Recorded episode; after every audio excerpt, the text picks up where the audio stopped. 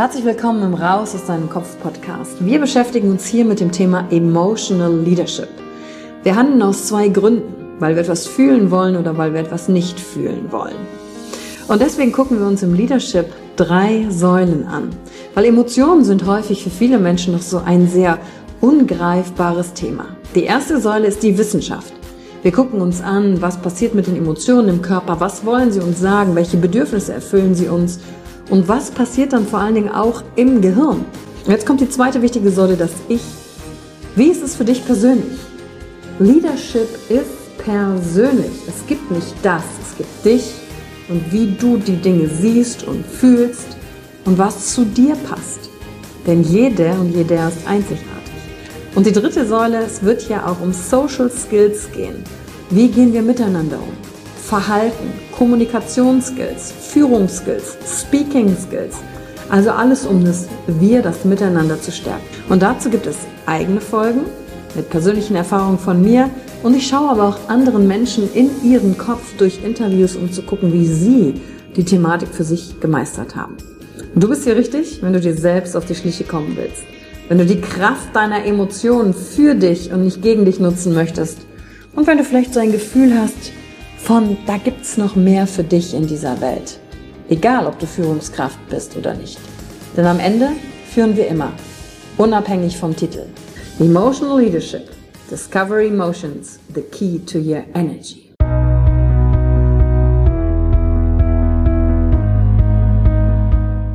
Hallo und herzlich willkommen bei einer neuen Folge von deinem Podcast Raus aus deinem Kopf. Hier holst du dir dein Wissen und deine Inspirationen rund um das Thema emotionale Intelligenz und Kompetenz. Danke fürs Einschalten. Viel Spaß mit der heutigen Folge.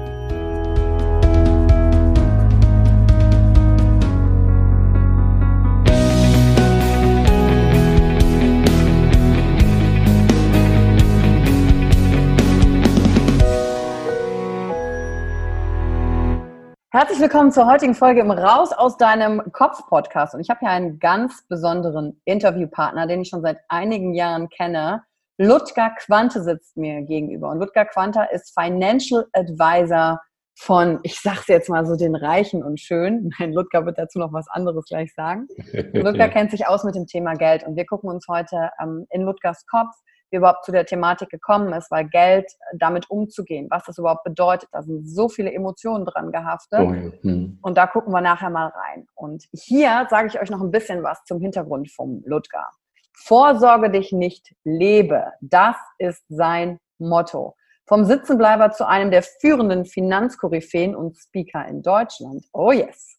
Er quälte sich 13 Jahre durch die Schulen, probierte beruflich fast alle Branchen aus, sammelte Erfahrungen und ist heute Teilhaber und Gründer vieler Unternehmen und Startups sowie persönlicher Lebensberater verschiedener CEOs von Weltkonzernen. Also eine richtige Größe.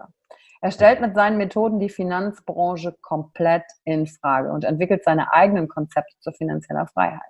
Als Speaker teilte er sich die Bühnen mit einigen Großen, den die ihr auch kennt, wie Tobi Beck, Patrick Gabrowski, Steffen Kirchner, Oliver Kaspers und vielen anderen und auch mit mir, weil Ludger und ich, wir sind nämlich gemeinsam immer Speaker beim Personality Bootcamp beim Tobias Beck, wo wir uns verschiedene Bereiche des Lebensrads anschauen. Ich bin natürlich da für das Thema Emotionen und Selbstausdruck, Kreativität und Ludger ist da zum Thema Finanzen und Geld. Ludger studierte BWL in Frankfurt und ist Partner bei Tobias Beck. Mit seinem Team berät er Mandanten auf der ganzen Welt in allen Fragen rund um das Thema Geld und führt sie damit zu persönlicher und finanzieller Freiheit. In seiner Freizeit reist er gerne mit seiner Frau und kleinen Tochter um die Welt. Und da haben wir schon einige Reisen gemeinsam gemacht. Und als Kenner der Branche zeigt er, warum Altersvorsorge keinen Sinn macht. Sparen nichts für Optimisten ist und Geld nicht den Charakter verdirbt, sondern entlarvt. Herzlich willkommen, Ludger. Danke für deine Zeit. Hallo, guten Morgen nach Köln, Yvonne. Gerne, hallo nach Frankfurt.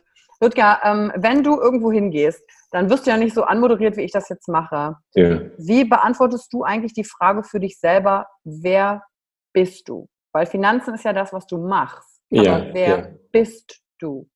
Oh, das ist wirklich in der Tat eine gute Frage, äh, die ich auch ungern beantworte, weil es gibt ja immer einen Unterschied zwischen Selbstbild und Fremdbild. Ne? Ja, und mich interessiert natürlich dein Selbstbild. Was ich bin, bin einfach ein, ein, ein liebender Familienvater, der äh, seine Familie über alles liebt. Ja. Und, und, und das ist, ist das höchste Gut überhaupt. Ne? Und alles andere, äh, da kommt erstmal lange nichts. Hm, das stimmt. Ja. Weil ich kenne dich jetzt auch einige Zeit und weißt du, wenn ich an das Thema Finanzen denke, dann stelle ich mir halt einen ganz anderen Typ vor, logischerweise. Und dann mhm. kommst du mit deinem riesengroßen Herz um die Ecke. Wie ist denn eigentlich dieses Thema? Wie hast du das gefunden, dass das jetzt ist ja auch deine Passion? Also ja, wenn ich dich ja. auf der Bühne sehe, auch wie du darüber sprichst, das ist ja voll dein Ding. Erstens bist du aus meiner Sicht voll das Brain, voll das Genie, was du alles durchblickst und kannst. Und dann entwickelst du darin so eine, so eine Leidenschaft, die authentisch und echt ist. Wie hast du hm. dein Ding gefunden? Also die Geschichte, also der, der, Beginn der Geschichte, glaube ich, liegt schon fast, äh, fast 50 Jahre zurück, als ich bei meinen Eltern in der Küche saß, auf der Küchenbank eines Abends und habe sie beobachtet. Und äh, wer Kinder hat oder selber Kind mal war, der weiß, dass Kinder sehr intuitiv sind, sehr viel spüren, aber sie können sich nicht artikulieren. Mhm. So ging es mir damals auch. Es war äh, dunkel oder dämmerig oder dunkel. Meine Eltern standen am Herd. Ich weiß noch, wo sie gestanden haben. Ich war alleine in der Küche. Ich habe ja noch vier Geschwister. Ich weiß nicht, wo die waren. Ich weiß nicht mehr, was es für ein Wochentag war. Aber ich erinnere mich an diese Situation. Ich habe das noch so klar vor Augen. Und ich erinnere mich an meine Gefühle, was damals passiert ist. Meine Eltern haben sich mal wieder gestritten und es ging logischerweise auch wieder um das bekannte Thema Geld. Und ich saß da als kleiner Junge und habe mir, hab mir die Frage gestellt, warum tut ihr das? Warum tut ihr euch das an? Ich habe die Welt nicht verstanden. Ja? Ihr streitet euch um Geld. Ja? Ihr kauft Sachen, die ihr nicht braucht, von Geld, was ihr nicht habt, um Leuten zu imponieren, die ihr nicht mögt. Warum tut ihr euch das an? Warum geht ihr 40 Stunden die Woche arbeiten? Meine Mutter hat 30 Wochenstunden, hat ein Sieben-Personen-Haushalt zur Versorgung plus Hund und ist noch 30 Wochenstunden arbeiten gegangen. Wir hatten einen Garten gehabt, um Gemüse anzubauen, was Geld natürlich nicht gereicht hat. Ja? Und trotzdem hat es nicht gereicht. Und da, damals, damals war mir schon klar, das ist nicht der Sinn des Lebens. Das mhm. kann nicht der Sinn des Lebens sein. Ja, und das kann nicht richtig sein, dass man 70 Stunden Arbeit als Familie und weiß immer noch nicht, was am nächsten Tag auf den Tisch kommt. Da mhm. muss es was anderes geben. Und da kam der Gedanke hoch und wie ist das dann passiert von dem kleinen Ludger zu dem, der jetzt CEOs von Weltkonzernen berät und, und weiß, wie man mit Geld umgeht. Da war ja auch deine eigene Entwicklung in Sachen Geld, ja. deine eigenen Glaubenssätze standen ja, ja. ganz stark im Vordergrund. Was das war ja, genau, einer der Gründe, der mich überhaupt äh, davon abgehalten hat, in diese Richtung zu denken. Ich wollte ja dann nach der Realschule, zu mehr hat es erstmal nicht gereicht, wollte ich ähm, zur Bank gehen. Ja, mhm. Damals, wir hatten eine Volksbank gehabt. Äh, das ist, äh, heute würde man sagen, so eine Bonsai-Bank. Ne, ähm, eine Hauptstelle und eine Filiale in, in einem in einer tausend Seelengemeinde. Also das, da war, ähm, das war eigentlich fast eine One-Man-Show, kann man sagen. Ne? Da hat es einen Vorstand gegeben, zwei am Schalter und äh, noch eine Filiale mit einem Filialleiter, den ich übrigens sehr, sehr, sehr, sehr zu schätzen weiß. Ähm, ein Herr Marx war das damals. Ich hoffe, dass er noch lebt. Toller Mann hat mir übrigens meine Fragen auch immer beantwortet zum Thema Geld. Wenn ich äh, dann ganz stolz zum Weltspartag gegangen bin, hat meine Spardose abgeliefert und habe eben ähm, viele Dinge nicht verstanden, wie zum Beispiel, ich stand mal einmal vor ihm, ich glaube, ich konnte noch nicht mehr über den Tresen gucken, äh, so klein war ich, und habe meine Dose abgegeben. Es hat damals, hat es ja eine Zeit gegeben, da gab es auch zehn Prozent Zinsen aufs Gesparte. Und ich habe den damals gefragt, den Herrn Marx, wenn ich doch zehn Prozent kriege, dann habe ich doch in zehn Jahren das Doppelte. Sagt er, ja. Dann habe ich gesagt, aber wenn ich doch jetzt einen Euro, äh, D-Mark, da gab es ja noch echtes Geld, wenn ich jetzt eine D-Mark spare, zehn Jahre lang, dann kann ich ja, wenn ich jetzt eine D-Mark spare, zehn Jahre lang immer eine D-Mark ausgeben und habe dann zehn, alle zehn Jahre das, was ich jetzt einmal hätte, wenn ich es jetzt ausgeben würde. Dachte er, ja, das ist so. Und dann habe ich gefragt, warum sparen die Leute nicht? Das ist doch viel klüger zu sagen, ich spare jetzt einmal einen Euro zehn Jahre lang, weil in zehn Jahren habe ich zwei Euro, dann kann ich in zehn Jahren einen ausgeben, habe meinen Euro aber noch, kann in zehn Jahren wieder einen ausgeben, habe meinen Euro immer noch. Mhm. Ja. Und da guckt er mich an und sagt, das ist eine gute Frage, das weiß ich auch nicht. Und das waren so prägende, prägende Momente auch. Die, äh, da war ich noch klein, wie gesagt, ich, ich konnte noch nicht mal meinen Schalter gucken. So, so, so klein war ich. Ja. Und ja, aber clevere Fragen natürlich schon für dein junges Alter, ne? Ja, ich habe mich immer für Geld interessiert. Ich, hab, ich weiß nicht warum, äh, aber nicht äh, auch für, äh, aber nicht nur für Geld an sich, sondern einfach um, um es geht ja auch um, um Wert, um Wertschätzung. Geld ist ja nichts anderes als gelebte Zeit. Ja. Ich saß eines Tages im Kino mit meinem Bruder. Es war, glaube ich, das erste Mal, dass ich, äh, wahrscheinlich auch das letzte Mal in der Jugend, dass ich im, im Kino war, weil äh, ich immer überlegt habe, wie viel muss ich denn dafür arbeiten? Und mein Bruder hat sich dann eine Flasche Bier bestellt. Da habe ich gesagt zu meinem Bruder, was machst du? Ja, sag ich, bestelle eine Flasche Bier. Ich sage, die kostet 2,50 Mark. Dafür gehst du eine Stunde arbeiten. Ich habe das nicht verstanden. Ja? Mhm. War natürlich auch Mangeldenken, ganz klar. Ja, anstatt zu überlegen, wie schaffe ich es denn von 2,50 Mark auf 5 Mark zu kommen, Stundenlohn, habe ich mir überlegt, wie schaffe ich es mit meinem Stundenlohn, ähm, den maximalen Nutzen zu schaffen für, für, mein, für meinen Konsum oder für, für mein Leben. Das mhm. heißt, damals war Sparen für mich wichtiger, äh, wichtiger als, als Konsum, was mhm. jetzt erstmal nichts Falsches ist. Was ich aber damals nicht erkannt habe, war, dass dieses Sparen auch ein Mangelgedanke beinhaltet und vor allen Dingen dieser Glaubenssatz oder diese, für mich war das gar nicht in der Vorstellung, dass ich ja viel mehr wert bin als 2,50 Mark. Ich habe das quasi die 2,50 Mark, das war mein Deckel, mhm. den mir die Realität gegeben hat. Und ich hatte nicht die Fantasie, darüber hinaus zu gucken, ja, weil mein Glaubenssatz war eben zu sagen, na ja, wenn ich 2,50 Mark kriege pro Stunde, ja, dann bin ich wohl auch nicht mehr wert. Aber war dir das so tatsächlich auch bewusst oder ist das jetzt im Nachgang, in der Retroperspektive? Im Nachgang, ähm, ja, ja. Nachgang, ne? Wenn mir das bewusst äh, wäre, dann wäre ich schon ganz woanders oder wäre ich viel früher zu diesen Themen gekommen. Ne?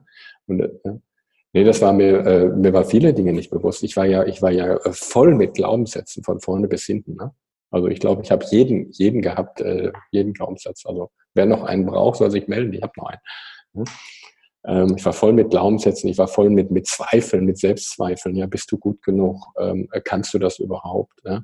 Und aus diesen Selbstzweifeln entsteht natürlich eine unglaubliche Kraft auf der einen Seite. Auf der anderen mhm. Seite verbrauchst du aber auch sehr viel Kraft, weil du ja immer das Gefühl hast, du bist nicht gut genug. Und wenn man das nicht, wenn man das Gefühl hat, man ist nicht gut genug, dann macht man halt mehr. Dann hat man aber immer noch das Gefühl, man ist nicht gut genug, dann macht man wieder mehr. Und irgendwann klappt man zusammen. Ja, und dann sagt der Körper, nö, jetzt geht's nicht mehr. Und wenn man das dann, nicht auflöst. Ne? Wie ist eigentlich bei dir passiert, dass du dir dann über Glaubenssätzen zum Thema Geld ähm, gefunden hast? Also wie, wie bist du selber darauf gekommen in deinem Kopf, ach krass, das könnten Glaubenssätze sein, es könnte nicht die Realität sein, was ich über Geld und über mich denke? Also ich habe ich hab schon sehr früh als kleiner Junge, wie gesagt, in es fing mit fünf, sechs Jahren schon an, wo ich in der Küche saß, äh, habe ich mir schon Gedanken gemacht über den Sinn des Lebens. Mhm. Und äh, die, die Frage einfach, ähm, natürlich auch, was ist Realität und was nicht und macht das alles Sinn? Und ich habe in vielen Dingen, sehe ich, habe ich keinen Sinn gesehen. Sehe ich heute übrigens auch nicht. Es gibt einfach für mich Branchen, wo ich sage, mh, hm, das ist nicht wirklich sinnvoll. Ne? Sie funktionieren, weil, weil unser System so funktioniert. Ne? Aber es gibt Branchen, wo ich sage, ein Großteil der Leute, die darin arbeiten, ähm, dienen nicht wirklich der Gesellschaft. Hm. Es sind einfach nur selbsterhaltende Systeme, zum Beispiel Rechtsanwälte. Ist so, ist so ein Thema. Ne? Es gibt auch gute, muss man sagen, keine Frage.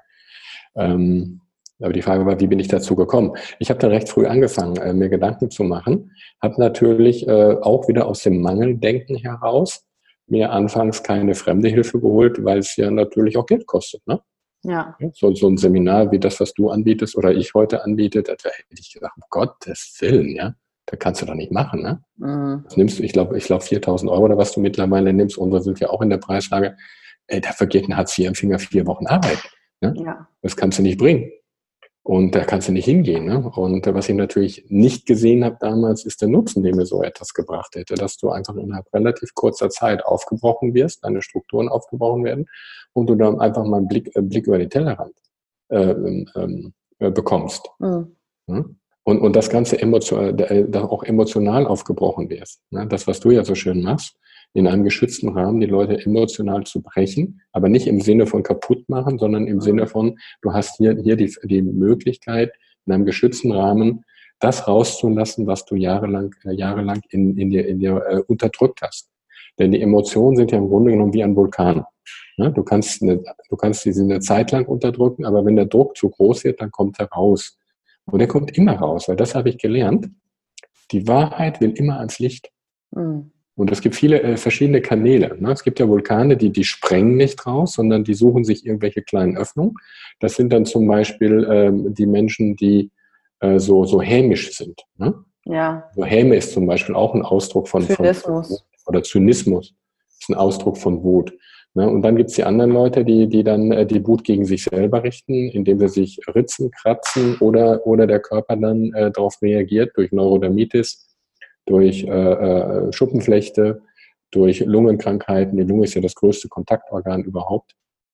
Wenn man die Lunge aufhalten würde, es hatte ja mehr Haut wie der gesamte Körper.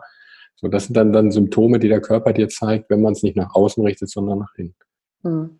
Und bei mir war es halt so, dass ich, dass ich das gegen mich selber gerichtet hat. Ähm, das heißt, es ging nach innen. Ich hatte dann äh, so eine Art Neurodermitis. Hatte ich als Kind ja, so bin ich ja fast geboren worden. Mhm. Heute meine ich, äh, glaube zu, zu wissen, dass es ein Impfschaden war. Denn ich bin im Alter von sechs Wochen geimpft worden und damals waren ja noch Aluminiumverbindungen. Ja. Und ich glaube, das hat mir einfach nicht gut getan. Ne? Und das äh, ging dann mit Ende 20 kam das wieder aber dann ganz extrem, aber nur an der Hand. Ja? Und auch das hat ja was zu bedeuten, weil mit den, mit den Händen hast du ja Kontakt zur Außenwelt und die Hand ist ja die Verlängerung des Herzens. Mhm. Ja? Und bei mir war es also ganz extrem an der Hand. Ich hatte ein äh, ähm, Hautprobleme, Juckreiz gehabt, ganz, ganz furchtbar. Und aus heutiger Sicht würde ich mal sagen, das war ein richtig fetter Burnout. Mhm. Aber weil ich damals noch nie, auch noch nicht so, ähm, naja, so offen war für andere Sachen, habe ich das erstmal nicht erkannt. Ne? Also ich habe dann eines gemacht, ich habe meine Anstrengung erhöht. Ja, das, und, was du schon kannst, einfach mehr davon, ne? Genau, einfach mehr davon. Ne? Denn ein Hamsterrad sieht immer nur von innen aus wie eine Karriereleiter. Und ich habe gedacht, wenn ich noch mehr arbeite und noch, noch mehr anstrenge, dann wird das schon gehen. Und irgendwann ging wirklich nichts mehr. Ja? Dann habe ich äh, mittags um zwölf im Büro gelegen und ich konnte nicht mehr. Ja, ich habe mich dann hingelegt, ich wollte schlafen, aber dann kam der Kopf und dann fing er an zu rattern und dann fing das Herz an zu rattern. Ja, und hat gesagt, ja, aber du müsstest doch, ne? Das ist dieser kleine Mann, der heißt, du müsstest doch. Ja? Und da konnte ich, konnte ich mich nicht ausruhen. Ich wollte mich ausruhen. Und dann war es vier, fünf Uhr. Die Arbeit hat aber kein anderer erledigt. Hat hier waren ja eine One-Man-Show damals. So, und dann ging's los. Und dann habe ich halt bis 23 Uhr gearbeitet. Habe gesagt, na ist egal, äh, dann gehst du halt in die Nacht hinein. Da war ich am nächsten Tag wieder fertig, habe bis neun Uhr geschlafen. Um zwölf war ich schon wieder so müde, dass ich nichts mehr machen konnte, bis vier mhm. Uhr. Ja? Und irgendwann habe ich mal angefangen, äh, das zu reflektieren und habe gesagt, was machst du eigentlich? Und dann habe ich mir mal eine Frage gestellt, liebst du dich eigentlich selber? Ah, die Frage kam dir dann? Ja. Und das war sehr emotional. Was ist dann passiert, als du dir diese Frage gestellt hast? Ich habe ich hab gemerkt, dass ich dass es nicht tue. Weil alle meine Handlungen, ja, weil deine Glaubenssätze, das ist eine ganz, ganz wichtige Botschaft, die ich in meinen Seminaren immer gebe. Weil ich werde oft gefragt, wie erkennst du denn deine Glaubenssätze? Mhm. Die erkennst du, indem du deine Handlungen beobachtest. Genau, nur die Handlungen zählen. Ja, die Handlungen sind nichts weiter wie sichtbar gemachte Glaubenssätze. Ja? Mangeldenken, Mangelhandeln, Mangelhandlung. Eine Mangelhandlung ist zum Beispiel ähm, äh, äh, Obst und Gemüse einmachen, äh, tonnenweise. Meine Mutter zum Beispiel, die hat noch Kirschen von 1965 im Keller. Ja? Die sind noch gut, die kannst du noch essen. Ja? Und das ist auch nachvollziehbar, ist eine andere Generation. Ich will das nicht werten oder verurteilen, das meine ich nicht. Das ist, geht nur um Erkennen. Mhm. Kann meine Mutter verstehen. Das ist eine andere Generation. Die hat Hunger gelitten. Natürlich schmeißt sie nichts weg. Und das ist auch okay so. Sollten viele Leute heute auch nicht mehr machen. Aber man muss nicht so viel einmachen. Da könnte man zum Beispiel mal verschenken an Bedürftige, beispielsweise. Mhm. Also das sind Mangelhandlungen. Dann habe ich mich selber beobachtet. Und dann bin ich, äh, da war ich, glaube ich, gerade 40, bin ich hier in, in Westland an so einer Laterne vorbeigelaufen und da hing ein Abrisszettel. Also dem, dem vorangegangen, genau, dem vorangegangen war noch eine, äh, eine Frage. Was tust du eigentlich nur, um es zu tun? Der Sache wegen. Welche Aktivitäten machst du, mhm. ohne dass du damit Geld verdienen willst, ohne jemandem imponieren zu wollen, ohne ein Ziel erreichen zu wollen, sondern es einfach nur zu tun, so wie ein Spiel. Ja, ein Spiel will man auch gewinnen. Aber sagen wir mal ein Spiel, wo, wo es nicht um, um Gewinn geht, sondern wo es einfach nur darum geht, ein Spiel zu spielen, weil man gerne spielt. Und die Frage war sehr ernüchternd. Nichts. Mhm. Alles, was ich gemacht habe, habe ich nur gemacht, um äh, für meinen Beruf, um alles zielgerichtet, ne? Irgendwie hat alles immer ein Ziel gehabt, aber ein Ziel, was mein Verstand vorgegeben hat und nicht, was mein Herz vorgegeben hat. Und dann bin ich eines Tages an einem Abrisszettel äh, vorbeigelaufen, hier im Westend, an einer Laterne, gebe Gesangsunterricht. Da habe ich gedacht, du kannst eh nicht singen, aber rufst du mal an, ja, da kriegst du wenigstens den Stempel, dass du es nicht kannst, dann brauchst du dir nicht vorwerfen, du hättest es nicht versucht. Und dann mhm. habe ich da angerufen, dann, dann hat die gesagt, äh, sie macht nur Frauen, aber sie kennt eine Lehrerin, die macht Männer. Und die hat sie mir dann weiterempfohlen, eine Margaret Packing, die leider Gottes äh, 2012, glaube ich, oder 13, 12, glaube ich, verstorben ist. Und dann bin ich dorthin gegangen. Äh, mir war aber klar, ich kann nicht singen, weil äh, das wurde mir in der Schule ja gesagt, dass ich nicht singen kann. Also mhm. ist logisch, die müssen es ja wissen. Ich wollte eigentlich nur hingehen, um nochmal vom Profi den Stempel zu haben, ja, du kannst es wirklich nicht. Ein paar Jahre später, ne? Genau. Ne? Dann kann ich immer sagen, huhu, ich kann es wirklich nicht. Ne? Ich, mein ich war ja gar kein Glaubenssatz, war ja echt. So, und dann äh, war ich dort, natürlich geizig wie Bolle. Und dann äh, habe ich eine Gesangsunterstunde genommen und das war für mich schon eine echte Herausforderung, weil da musste ich plötzlich ah, schreien. Mhm. Mein, mein erstes A war ungefähr so. ja. Und da habe ich gedacht, du meine Güte, ne, die schickt dich jetzt nach Hause mit einem Stempel auf der Stirn, ja, untauglich. Und kannst du wieder gehen, mach lieber was anderes. Ne? Und mhm. dann legt ihm einen Vertrag hin und sagt, du hier unterschreiben, man kannst jede Woche kommen.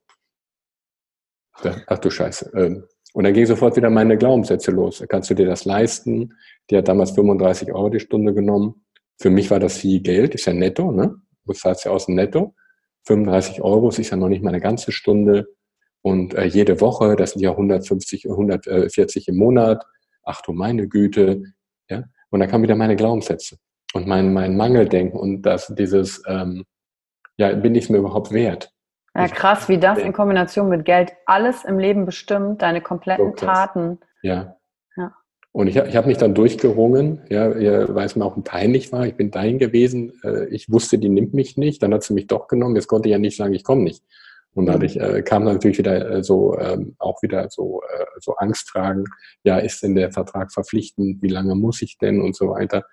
Und äh, die ist ja Gott sei Dank ganz locker mit umgegangen. Und dann habe ich das erstmal gemacht, Gott sei Dank, muss ich sagen, aus heutiger Sicht, weil das äh, für meine Seele unglaublich gut war. Weil sing, singen in, äh, beim Singen bringst du das Innere ja nach außen. Hm. Ne?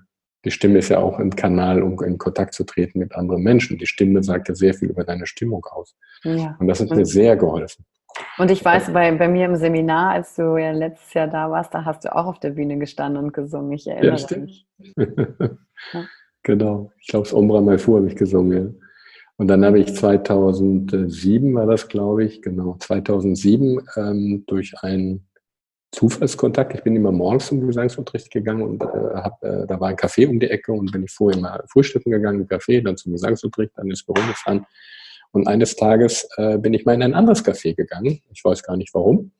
Und äh, hatte meine Gesangsunterlagen dabei und bin über die Gesangsunterlagen mit einer Frau ins Gespräch gekommen, die gesagt hat, ach, Sie singen ja, wo denn? Ja, da, da und da, die Leon, ach, die kenne ich auch. Und äh, ich bin, in, äh, äh in, äh, wenn Sie Tenor sind, in Bad Vilbel suchen Sie noch Tenöre.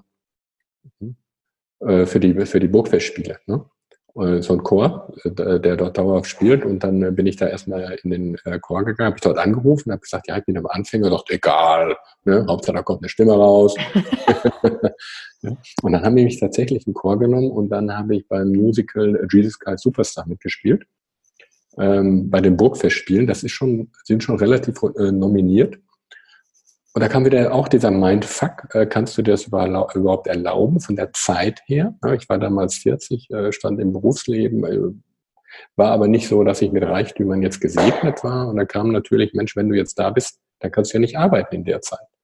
Und habe mir echt überlegt, ja, kannst du das nicht mal in 15 oder 20 Jahren machen, wenn du in Rente bist? Da habe ich gesagt, mein Gott, was erzählst du dir gerade für eine Scheiße? Mhm.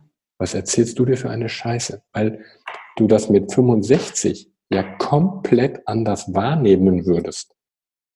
Außerdem weißt du gar nicht, ob du so alt wirst. Kann ja sein. Kann auch nicht sein. Es gibt keine Garantie für die nächste Sekunde. Mhm. Also nutzt die Sekunde, die du jetzt hast. Weil du hast keine Garantie. Und du würdest das ja ganz anders wahrnehmen. Und das hast du dir dann schon gesagt damals. Da war dieser genau. Moment krass. Ja, ja, ja. Und da habe ich gesagt, mein Gott, bist du blöd. Natürlich kannst du jetzt warten. Natürlich sparst du, äh, kannst du in der Zeit andere Dinge machen. Aber du hast jetzt die Erfahrung nicht. Und das war un unglaublich wertvoll, das einmal zu erfahren, auch mal wertvoll zu sehen, was hinter der Bühne los ist. Das ist nämlich hier nicht alles nur schön. Nee, ich der, weiß. Ja, da habe ich so viel, so viele Sachen erlebt, wo ich gedacht habe, ey Leute, ihr habt es doch auch nicht mehr alle auf dem Christbaum, ne? Mhm, ich habe mit äh, Anfang 20 in Wuppertal in einem ähm, Revue-Theater gespielt, wo wir 80er und 90er Revues gespielt haben. Da habe ich ja. gedacht, oh, liebe Zeit, wenn die Leute wissen, wie es hinter dem Vorhang aussieht. Ja. Katastrophe, wie wir behandelt ja. wurden. Also Luca, ich fühle dich. Ja, wir, wir standen 30, 40 Erwachsene auf der Bühne. Ich meine, wir waren alles Laien, Laiendarsteller. Wir haben alles kostenlos gemacht. Die haben mhm. nichts bezahlt.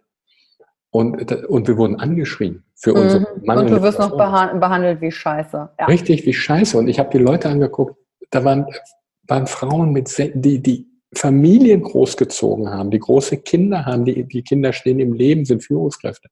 Und die haben sich anschreien lassen. Da habe ich gesagt, was, was macht ihr hier?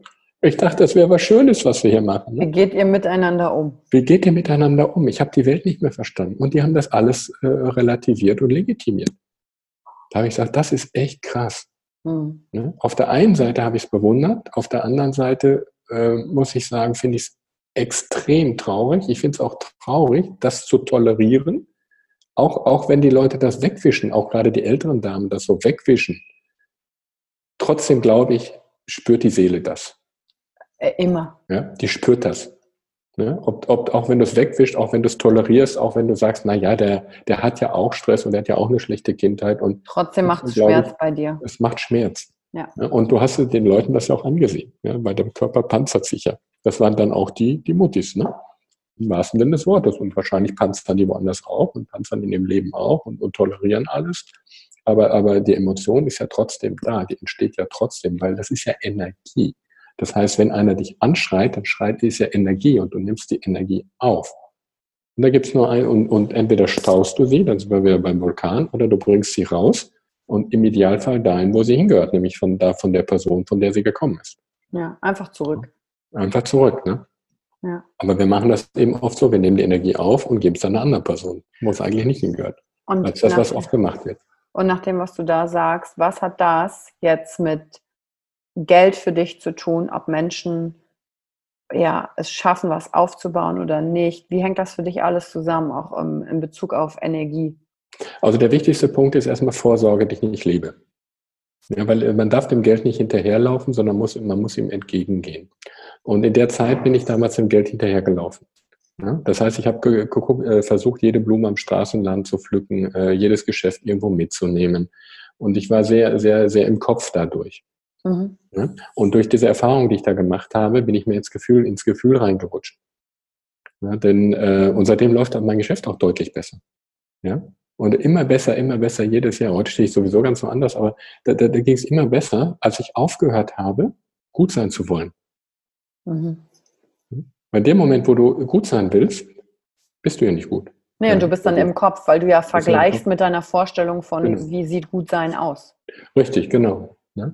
Und einfach mal fünf gerade sein lassen. Einfach mal Sachen ähm, nicht machen. Auch mal ähm, sich mit Menschen nicht umgeben. Das ist ja schön am Älterwerden, dass du weißt, mit wem willst du nichts mehr zu tun haben. Ja, das ist mega. Und davon gibt es eine Menge.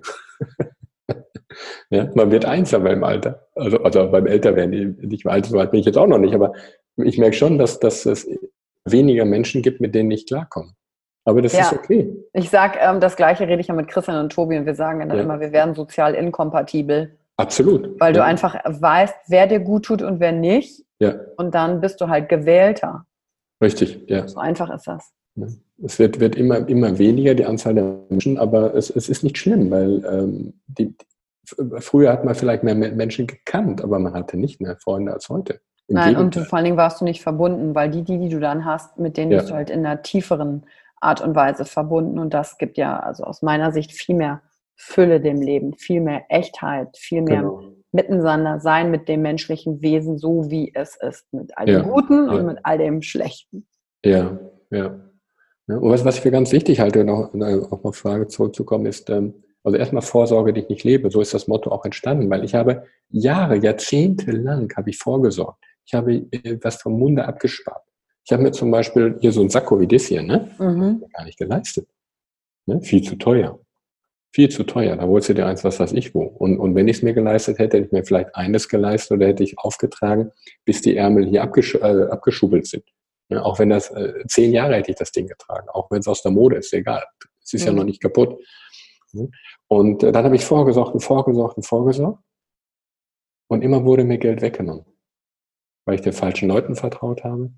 In meinem ersten Leben habe ich aber was anderes gemacht. bin erst seit 20 Jahren in der Finanzbranche, weil ich den falschen Leuten vertraut habe, die falschen Prospekte gelesen habe, den falschen Trend hinterhergelaufen bin und auch meiner eigenen Gier, meiner eigenen Gier gefolgt bin. Und da habe ich immer wieder verloren. Da habe ich gesagt, mein Gott, wie blöd bist du eigentlich? Hättest du die Kohle mal genommen und hättest dir ein gutes Leben gemacht mit der Kohle, dann wäre es jetzt auch weg. Aber, aber du hast was davon, ja? Du, äh, da sind wir uns ja ein bisschen ähnlich mit meiner Geldmisere. Ähm, zwischen 20 und 30 kann ich das ja nur bestätigen, dass es für mich ungefähr genauso gelaufen ist, so wie für dich. Ne? Einfach, genau. Macht erstmal was für euch selber. Macht was für eure Familien. Geht auf Seminare, bildet euch fort. Es müssen nicht immer Seminare sein bei, bei Tobias Beck, Ludger Quante, Yvonne Schönau. Wenn ihr, Hauptsache. Ja, aber macht was, fangt an. Und dann könnt ihr vielleicht auch zu Yvonne Schöner und Ludger Quante, Tobias Beck und den anderen gehen. Ja, äh, wenn, wenn ihr jetzt glaubt, äh, was weiß ich, das ist seit so viel Geld, äh, ich, ich kann euch sagen, es ist nicht so viel Geld, weil ihr kommt da so geflasht raus. Das ist unbezahlbar. Ja, aber es gibt ja tatsächlich Leute, die am ganz anderen unteren Ende der Nahrungskette sind. Also entweder fangt mit kleinen Seminaren an, aber macht was und ändert euer Umfeld. Ich habe damals mit Webinaren angefangen, die konnte so. ich zumindest mir leisten, weil die waren, ja. einige, heute gibt es ja ganz viel gratis, aber ich habe halt so angefangen mit kleineren Sachen.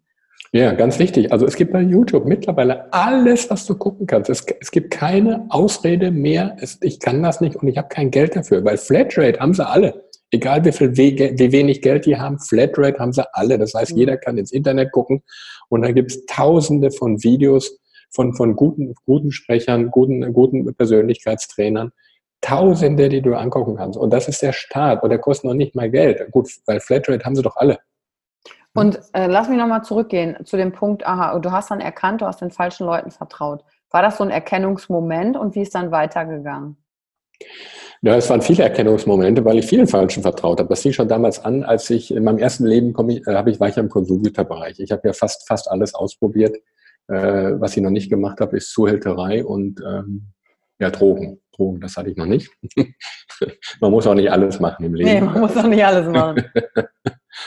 Aber ich habe schon beim Metzger gearbeitet, beim Bäcker gearbeitet, beim Gemüsebauern, bei einer Firma, die haben Landmaschinenersatzteile hergestellt. Also ich weiß, wie ein Mähdrescher von innen aussieht. Ich weiß, wie eine Kunststoffspritzgussmaschine von innen aussieht. Ich habe schon Öltanks geputzt, also in so eine Maschine reingekrochen krass, ja.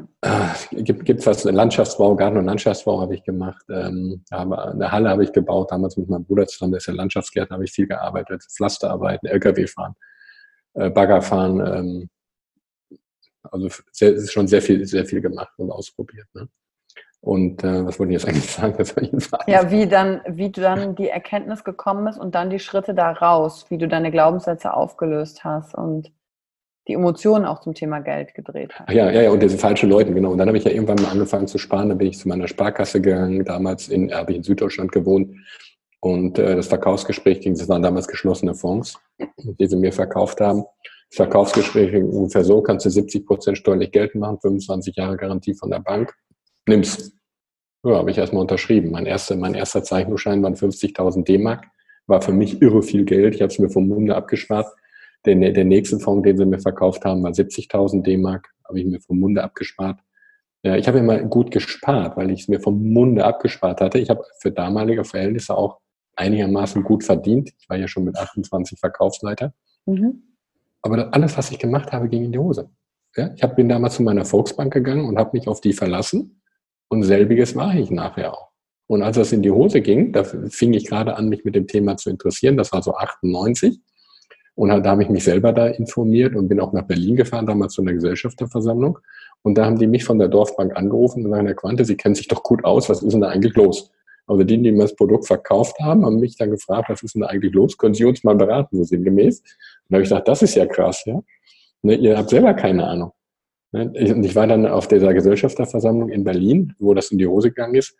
Und da waren, nee, da war es noch nicht in die Hose, ich weiß genau. Da saßen Rechtsanwälte, Steuerberater und da haben die Dinge gemacht, die für mich als damals Laie noch sehr einfach unverständlich waren. Ja? Das sind, also es war ein Immobilienfonds, der kauft Immobilien und die, der finanziert die über eine Bank. Und diese Finanzierungskosten, die der Fonds damals hatte, waren teurer als wenn ich als Privatmann zu einer Bank gegangen bin. Und da habe ich mal angefangen nachzudenken, Moment, was ist das für eine Verarsche hier?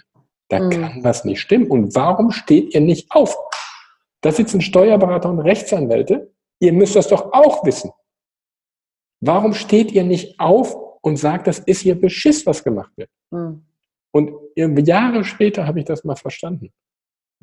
Das, der, die ganze Mischpoke gehörte zur Landesbank Berlin. Da gab es eine Fondsgesellschaft, die gehörte zur Landesbank Berlin. Da gab es eine finanzierende Ich würde jetzt, Ludger, ungern weiter in Details ja. dieser Sache ja. reingehen, sondern eher so, was dann deine Main Learnings für dich waren und was du heute jemandem mitgibst, wenn er sagt, ey, das, ich habe das mit dem Geld noch nicht im Griff. Ja. Wo muss derjenige emotional, glaubenssatzmäßig bei sich hinschauen?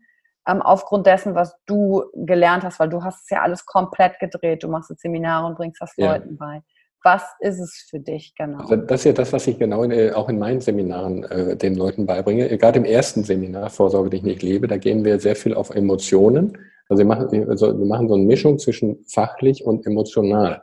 Weil in dem Moment, wo ich über das Fachliche spreche, merke ich aus den Antworten die Emotionen raus und, mhm. und wo, wo, der Hase im Pfeffer liegt. Und dann lege ich den Finger in die Wunde rein. Was, was sind denn da so Antworten? Also wenn jetzt hier jemand zuhört und sagt, naja, ich glaube, meine, ich, meine Glaubenssätze zum Thema Geld sind okay. Was, hm. was sind so Klassiker-Aussagen, die du hörst, wo du sagst, guck mal, das ist die Aussage und das ist die Emotion, die dahinter steckt? Hast ja. du da ein Beispiel? Ja, zum Beispiel wie, ähm, äh, ja, ich, ich gewinne ja eh nichts. Oder ähm, die anderen sind schuld. Ne? Also ich, das ist ganz, ganz, ganz häufig der Themen, dass ähm, in den Aussagen die Verantwortung abgegeben wird, wie zum Beispiel, ja, in unserer heutigen Gesellschaft funktioniert das und das nicht und oder die Politiker oder die Banken. Und da sage ich, was tut ihr gerade? Ihr gebt gerade Verantwortung ab. Oder wenn die Leute sagen, man müsste ja mal, ja wer? Wir sprechen immer in der dritten Person. Mhm.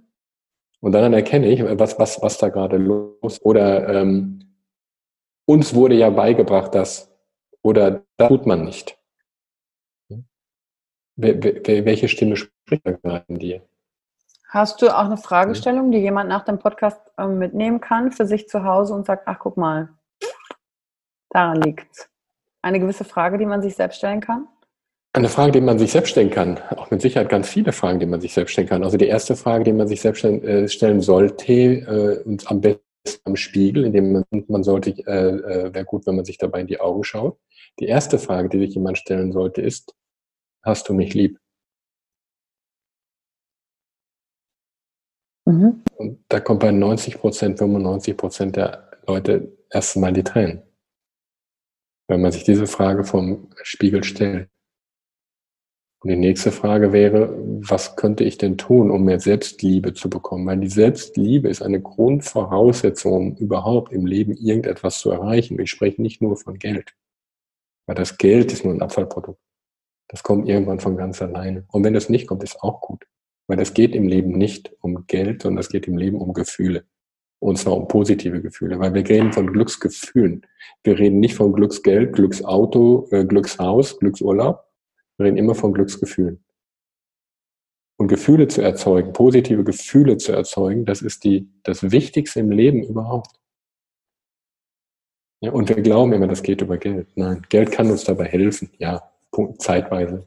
Aber, aber das ist nicht die Basis. Und wie gehe ich dann ähm, mit mir um, wenn ich zum Beispiel negative Gefühle habe in Bezug gerade auf Geld? Also die negativen Gefühle, in, wenn, wenn du sie in Bezug auf Geld hast, dann hast du sie auch in Bezug auf andere Sachen. Mhm. Ja? Das geht nicht immer nur um Geld. Es geht nicht um finanzielle Freiheit. Wenn die Leute, die zu mir kommen und nach finanzieller Freiheit schreien, sind meistens Leute, die keinen Bock mehr haben, ihren Job zu machen und glauben, über Geld könnten sie das kompensieren. Mhm. Die haben einfach keine Lust mehr zu arbeiten oder sie haben keine Lust, das zu machen, was sie jetzt momentan machen. Mhm. Die Leute, die wirklich Freude an ihrem Beruf haben, reden mit mir nicht über finanzielle Freiheit. Hm. Natürlich reden die mit, der, mit mir darüber, was, was könnte man noch tun. Ja, welche Strategien könnten wir machen, um einfach aus dem, was da ist, mehr zu machen. Aber das ist, hat nicht so eine Bedeutung für die. Ja, es ist einfach nur der, den Rahmen drumherum fest und gut zu genau. surren, ja. dass das stabil ist, weil aber genau. arbeiten tue ich ja weiter im Sinne von, ich, ich mache ja eh das, was ich mache. So ist es. Und das, was rauskommt, kommt raus. Ne? Du, du kann, das Gas wächst ja auch nicht schneller, wenn man daran zieht. Ne? So, du hast einfach ein bestimmtes Pensum und da kommt eine bestimmte, ein bestimmtes Ergebnis raus. Ja. So. Und was die Leute machen, ist meistens auch sich auf das Ergebnis zu konzentrieren und sagen, ich will ein ein konkretes Ergebnis haben, anstatt zu sagen, ich möchte eine, ich möchte eine Leistung bringen und mich darin verbessern. Und das Ergebnis ist ein Abfallprodukt daraus. Ja. Und in dem Moment, wo ich meinen Fokus auf dieses Ergebnis richte, fange ich an, innerlich Druck aufzubauen. Und Druck erzeugt Gegendruck. Und Gegendruck sind wir wieder beim Vulkan, Emotionen, gestaute Emotionen, die kommen da nicht raus und irgendwann klappen die zusammen. Deswegen ist dein Seminar so wertvoll. Dass man einfach mal den, den Druck rauslässt. Ja, und dass ich äh, lerne, mit mir selber darin auch umzugehen, was genau. ich tue, wenn negative Emotionen da sind oder nicht, genau. egal in welchem Bereich. Ne? Also ja. ich, ich finde es immer so interessant, wenn du dein Seminar ähm, beim Bootcamp vorstellst. Hm, ich würde sagen, von 200 Leuten rennen 70 zu dir, um das Seminar mhm. zu kaufen. Ja. Und ähm, ich war ja auch schon Teil, ich war, ich glaube, ich habe dich ein oder zweimal begleitet beim Seminar und dann finde ich das interessant, weil ich immer denke, okay, die meisten rennen halt hin, weil sie denken, sie lösen ihr Geldproblem, merken aber dann, du musst erst deine persönlichen Probleme lösen, dann genau. löst sich das Geldproblem mit.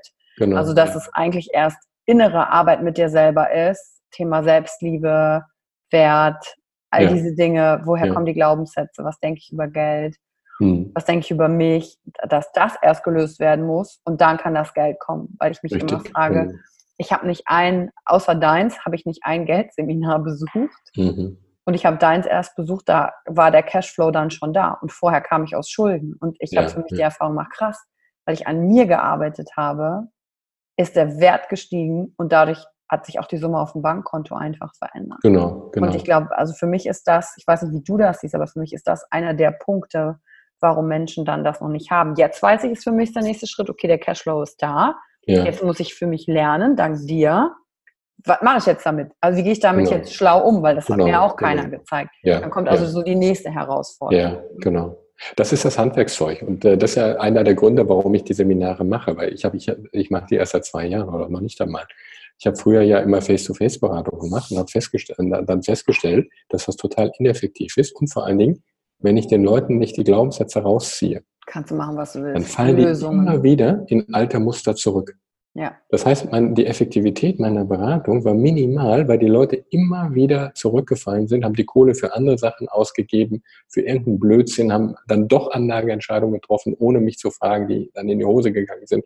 So, die alten Muster haben sich immer wieder bedient. Und in diesem Seminar, gerade im ersten, das wird sehr emotional. Das zweite wird eher sehr fachlich. Da, da schreiben wir einen ganz äh, konkreten Finanzplan. Aber jeder selber unter meiner Anleitung fängt mhm. an, für sich selber einen konkreten Finanzplan zu schreiben. Aber im ersten machen wir eine schöne Abendübung, wo es in erster Linie mal darum geht, nicht was machst du mit dem Geld, sondern was macht das Geld mit dir? Hast mhm. du das Geld oder hat, hat das Geld dich? Weil die Frage ist viel wichtiger hat das Geld dich. Und bei, in den meisten Fällen ist so, dass das Geld die Menschen hat, aber nicht die, die Menschen das Geld haben.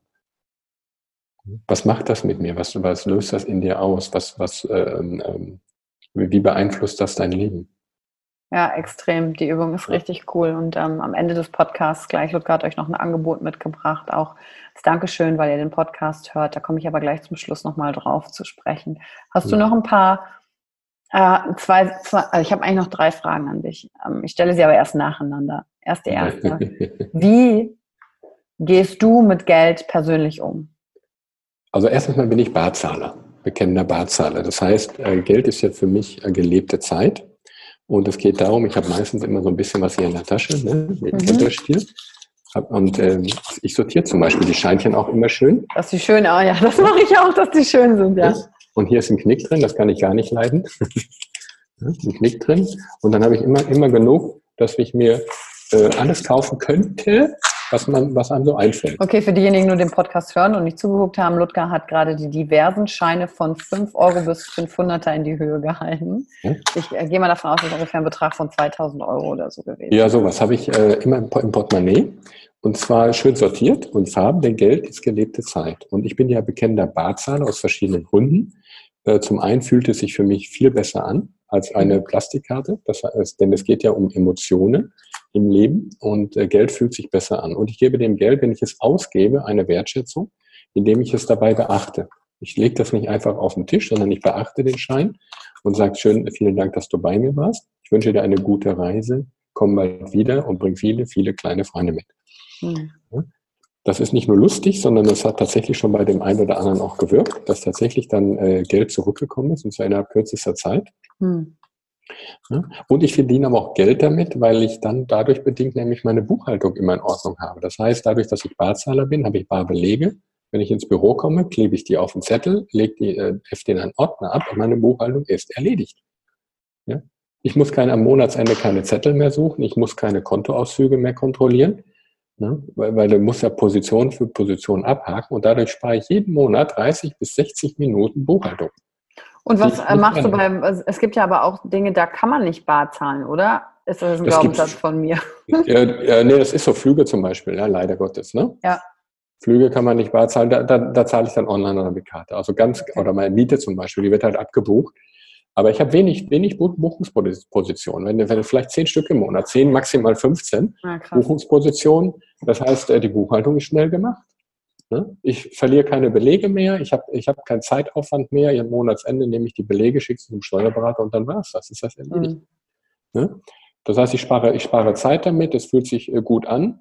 Und vor allen Dingen, wir müssen auch mal drüber nachdenken, was würde denn passieren? Die Diskussion haben wir ja in der Gesellschaft, wenn das Bargeld wirklich abgeschafft werden würde. Was würde passieren? Wie sollen wir unseren Kindern einen Umgang mit Geld noch beibringen? Wir wissen, dass wenn man mit Karte zahlt oder übers Konto zahlt, dass es emotional ein ganz anderes Empfinden ist. Ja, und ich meine, wir mit Karte zahlen, das ist ja jetzt schon komplett old school. In meiner Zeit in China haben wir halt über die App übers Handy bezahlt ja. Geld geteilt mit Leuten per WeChat, äh, im Taxi bezahlt, im Supermarkt. Ja. Da hast du noch einen Code, den scannst du und dann wird es von deinem Bankkonto. Du hast gar ja. keine Karte mehr bei. Du hast das, was du immer benutzt, dein Handy dabei. Nicht mal mehr eine Karte. Genau.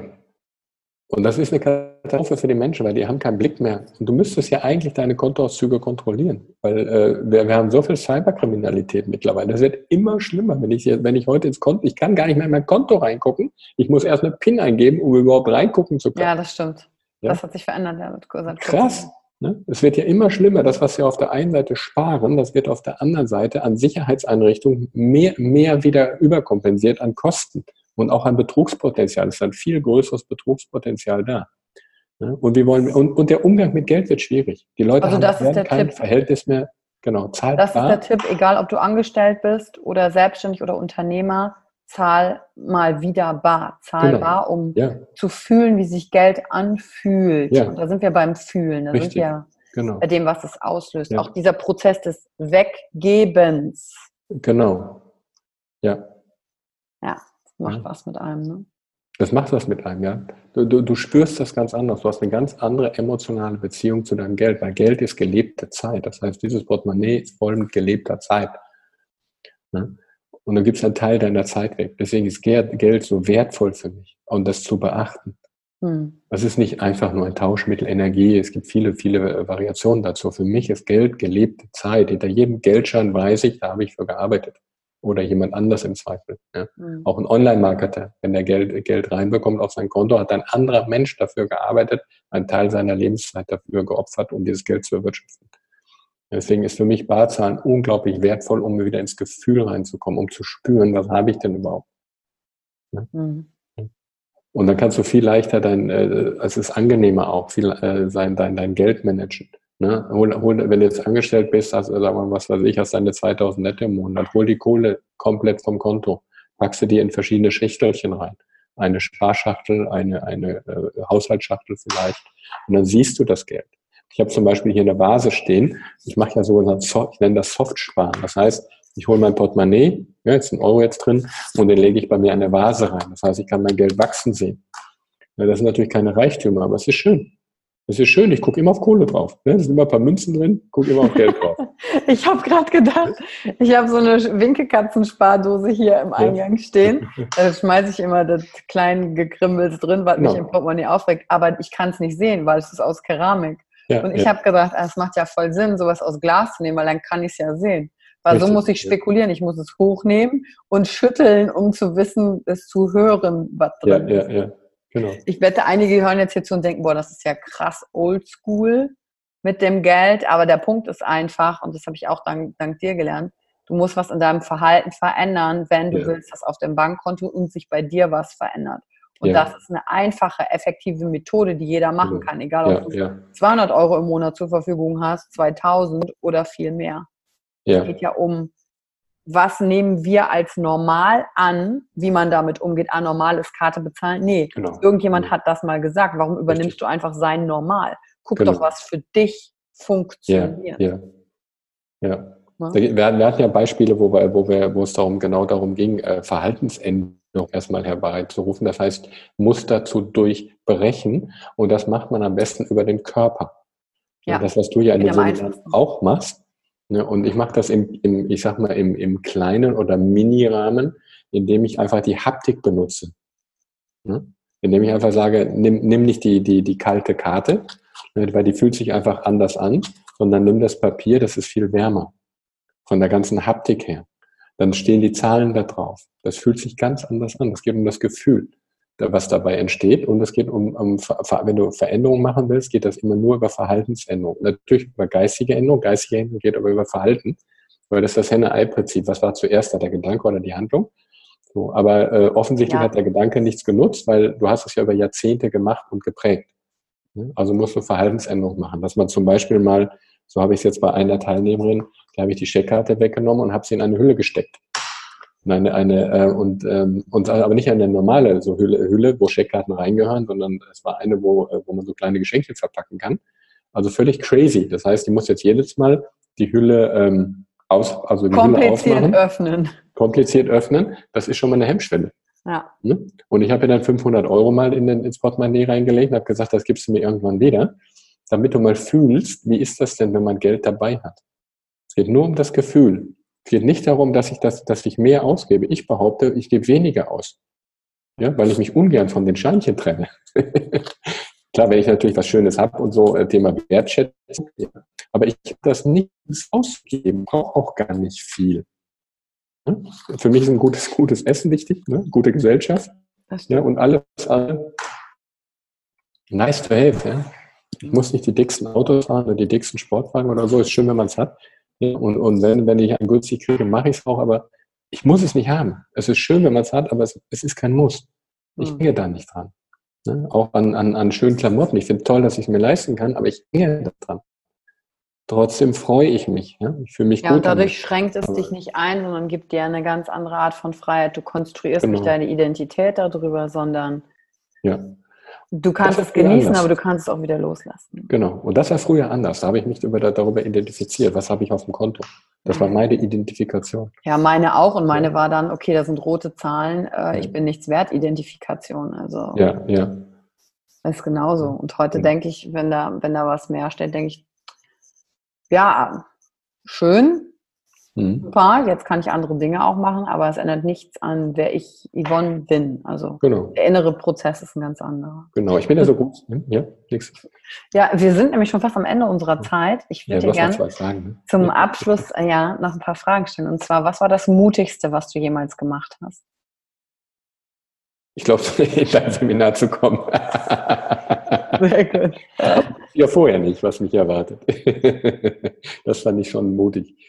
Das stimmt, das ist auch mutig, sich zu zeigen, ohne sich zu verstecken hinter Mustern. Das ist wirklich ja. mutig, hast du recht. Und äh, da, da, bist du, da ist man ja auch, sagen wir mal, mit sehr unterschiedlichen Alters, Altersgruppen zusammen und ich äh, gehörte jetzt äh, tendenziell eher zu der, der Älteren da. Und sich dann auch so vor jungen Leuten äh, so zu öffnen, die meine, mein Sohn, mein Sohn oder Tochter hätten sein können. Hm. Das war schon äh, krass, aber in dem geschützten Rahmen ist das alles möglich. Und was eben echt schön war, wir hatten ja, wir haben ja auch so Gruppen, machen ja Gruppenübungen dort auch ähm, und dann war ich auch mit einem jungen Mann zusammen. Äh, das war so krass, wie der auch dann wieder auf mich reagiert hat, weil für ihn war das genauso krass wie für mich, weil, weil ich hätte ja sein Vater sein können, dass er ja. sich jetzt vor jemandem, der sein Vater sein könnte, äh, auch sogar hätte, hat öffnen können. Mhm. Ähm, also wir haben uns dann nachher einfach heute in den Arm gelegen, weil das so schön war und lösend war, ne?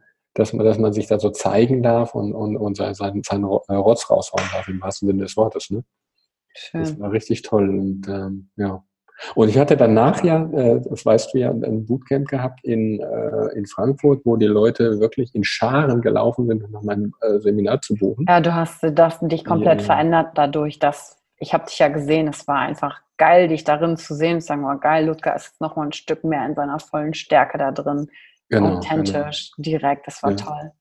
Und das Letzte, was der Fisch merkt, ist, dass er im Wasser ist. Und so war das bei mir auch. Die Leute haben gesagt, was hast du gemacht? Doch, nix. Und äh, da habe ich gedacht, äh, ah ja, ich war bei Yvonne. Richtig geil. Ja? Und das finde ich auch schön, dass wir uns da gegenseitig, ähm, jeder bringt seine Fähigkeiten mit und dann ja. können wir gegenseitig dafür sorgen, dass wir hier unser volles Potenzial entfalten können. So. Ja, ja, ja. ja. Gibt es noch eine Sache, die du gerne, wenn du einen jüngeren Ludger treffen könntest, ja. eine Sache, die du ihm sagen wollen würdest als Lebensweisheit? Ja. Hör, hör, mehr, hör auf dein Gefühl. Hör auf dein Gefühl. Alle meine Fehlentscheidungen, die größten Fehlentscheidungen, die ich hatte, habe ich vorher fühlen können. Das Gefühl war da, aber ich habe es missachtet. Ich habe es nicht oder ich habe es nicht äh, so eingewertet, wie es eigentlich war. Hm. Alle Fehlentscheidungen, die ich gemacht habe im Leben, hat Situationen gegeben, wo das Gefühl gesagt hat, mm -mm, oder wo so Krummel im Bauch war, wo man wo es hätte spüren können. Hm. Ja, wir glauben immer, dass wir gerade im Finanzbereich, dass wir immer alles mit dem Kopf machen können. Das, das funktioniert nicht. Die Wahrheit ist schon da. Und die ist im Herzen oder im, im Bauch, je nachdem. Die Wahrheit ist schon da. Lange bevor das Ereignis da ist, wissen wir schon das Ergebnis im Gefühl. Hm. Und das, das ist wirklich äh, mal die wichtigste Botschaft, die man jemandem mitgeben kann, egal was du machst. Geh mir in dein Gefühl rein. Schön. Und wenn du an deine Gefühle nicht drankommst, dann geh zu Yvonne. Spätestens dann hast du es. Danke, dieser Podcast ist ja schon eine richtige Werbeveranstaltung für mein Mastery of Self-Expression. Danke. Ich hoffe, ihr nehmt uns das nicht, nicht übel jetzt beim Zuhören, weil ähm, Ludger und ich haben ja echt schon einen gemeinsamen Weg gemacht und es mhm. ist wirklich einfach toll. Also jeder, der mich kennt, der weiß auch, dass ich sowas niemals sagen würde, wenn ich es nicht äh, 100% so meine. Ich bin Westfalen und ich beiß mir lieber auf die Zunge, als was Falsches zu sagen. Ja. Ähm, definitiv, also jeder, der, der, der mich kennt, der weiß das, dass ich, dass ich äh, keine Aussagen treffen würde die, in dieser Richtung, die ich nicht auch wirklich so meine. Ne? da sage ich lieber nichts. Ne? Nee, und für diejenigen, die dich kennenlernen wollen, jetzt kommen wir endlich an die Stelle, wo ich mit dir vorher gesprochen habe, dass du für die Hörer ein Angebot machst. Ich habe dir gerade die Zahl gesagt, wir haben 200.000 Downloads. Oh, wie schön. Und ähm, ich weiß selber, für mein Team Stück für Stück werden alle bei dir durchs Seminar halt gehen, weil egal, ob wir langfristig weiter zusammenarbeiten werden, also ich meine nicht dich und mich, sondern ich und mein Team, mhm. ähm, ist es etwas, was jeder für sich mitnehmen muss. Und deswegen ja. lass ja. mal hören, was du für die Hörer Besonderes hast, was sie in den Show Notes dann finden können. Ja, also äh, da würde ich gerne ein Angebot machen, äh, dass wir bis 31.12., also jeder, der sich bis 31.12. anmeldet, kann dann gerne auch nächstes Jahr kommen. Wir haben noch einige Termine. 50 ähm, Prozent Rabatt auf den jetzigen Preis. Für alle Yvonne Schönau-Fans natürlich nur. Yes. Und die Links findet, Links findet ihr alle unten. Das ist ein ja. mega krasses Angebot, ja. um eben auch denen möglich zu machen, die mit dem Geld halt da noch nicht sind, wo sie gerne wären. Und dann guckt ja, einfach in die Shownotes, da findet ihr die Links und das Angebot ist gültig bis 31.12.2019. Genau, 2019, das wollte ich noch sagen. ja, richtig geil.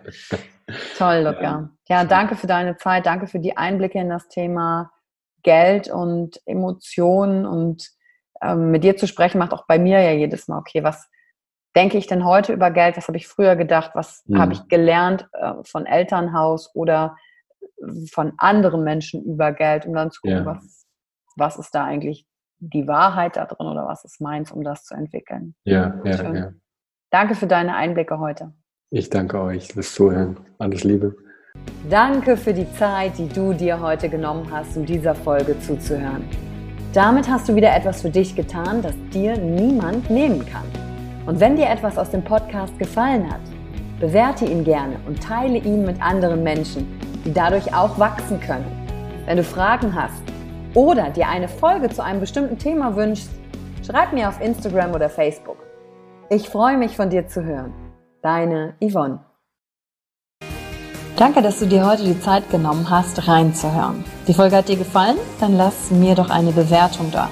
Schreib mir auf Instagram auch, wenn du einen Wunsch für eine eigene Folge hast. Und teil die Folge mit jemandem, der dir wichtig ist, wo du denkst, ah, der oder sie könnte davon profitieren. Wenn du mehr zum Thema Emotional Leadership wissen möchtest, folge einfach den Links in den Show Notes. Ein Einstieg in unsere Welt der Emotionen könnte für dich auch die Emotion Entdeckertour sein. Ich freue mich auf dich und ganz besonders, dass du hier bist.